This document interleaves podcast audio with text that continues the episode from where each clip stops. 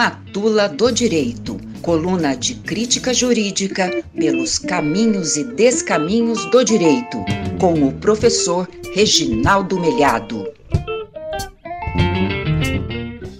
Olá, ouvinte da UFM. A Matula do Direito, como de costume, mete a mão no vespeiro. Desta vez, este vespeiro aí do ministro Alexandre de Moraes e os bolsonaristas. Você sabe, o, a coligação pela qual foi candidato o quase ex-presidente Jair Bolsonaro ingressou na Justiça Eleitoral com um pedido de anulação de 279 mil urnas. Né? O, o, presidente da corte determinou que houvesse uma emenda à petição inicial para corrigir um problema de logicidade. Né? Eles questionavam apenas a eleição do segundo turno e apenas a eleição para presidente da República. É, então, determinou que isso fosse corrigido para abranger o primeiro turno e todas as eleições. É, o requerente silenciou, não fez nada, não falou nada, não argumentou que isso era desnecessário, não apresentou mais uma vez nenhum argumento consistente. Então, veio a decisão do ministro Alexandre de Moraes, é, julgando pela inépcia, apontando inclusive falhas outras, né, de, de demonstrando no seu, na sua decisão que é, não há nada de irregularidade nessas urnas e concluindo então que se tratava de uma litigância de má-fé e arbitrou uma multa de quase 23 milhões de reais para a coligação requerente, não é?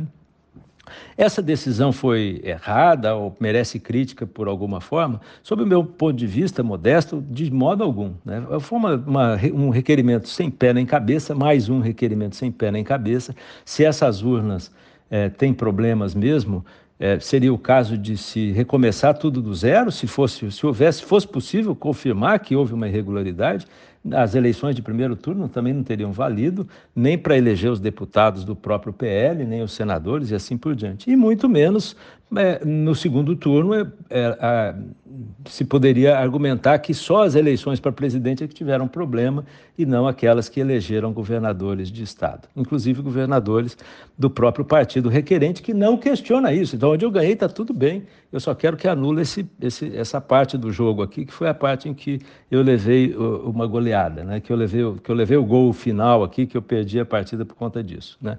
Não tem pé nem cabeça, evidentemente. Né? É mais uma forma de alimentar essa neurose, essa, esse, esse delírio esquizofrênico de massas que a gente tem tido aqui, né, que a todo momento aparece com um, um, ingrediente novo. Né? Primeiro é a história da intervenção, intervenção militar, que depois vira intervenção federal, que depois tem que ter mais 72 horas, depois tem uma, um mandado de injunção que não existe, que é uma coisa ridícula, que não tem nem pé nem cabeça, enfim, vão de mentira em mentira tentando alimentar essas pessoas a continuarem é, na porta dos quartéis pedindo um golpe militar. Bom, e onde é que vai a crítica? A crítica vai na conclusão do ministro. Embora o indeferimento seja correto, embora ele tenha percebido e tenha dito claramente que esta ação judicial foi um, mais um ingrediente ideológico numa campanha de, de desconstrução da democracia pretendida por esse grupo, é, é, é, a conclusão do ministro foi punir como litigante de má-fé o requerente.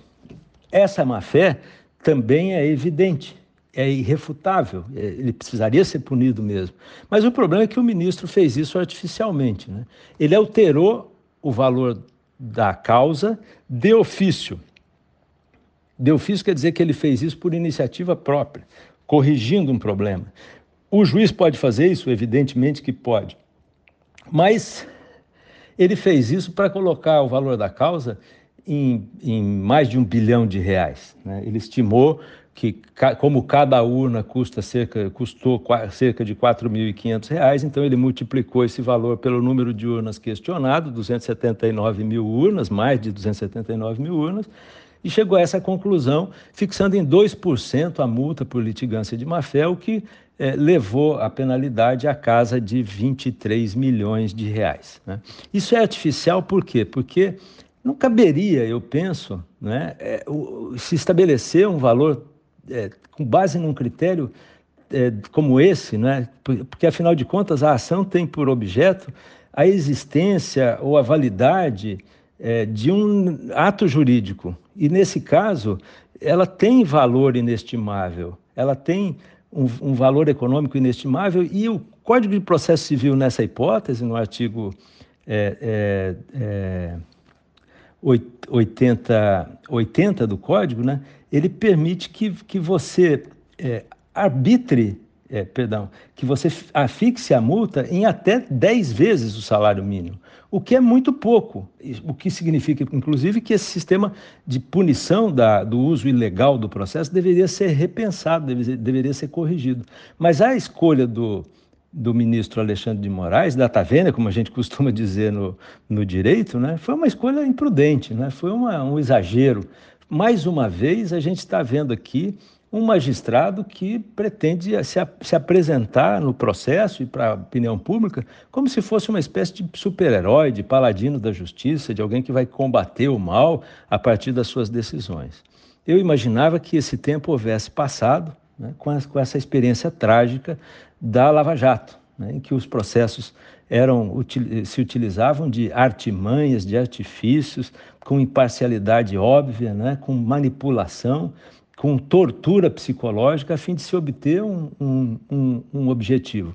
Eu sei que o ministro Alexandre de Moraes não está fazendo, não, não, adota nenhuma dessas práticas que se tinha na Lava Jato, mas ao fim e ao cabo, né, distorceu a interpretação da lei a fim de objetivamente impor ao requerente uma pena. Eu gostaria muito que essa, esses golpistas fossem punidos severamente, mas sempre de acordo com a lei e não artificialmente.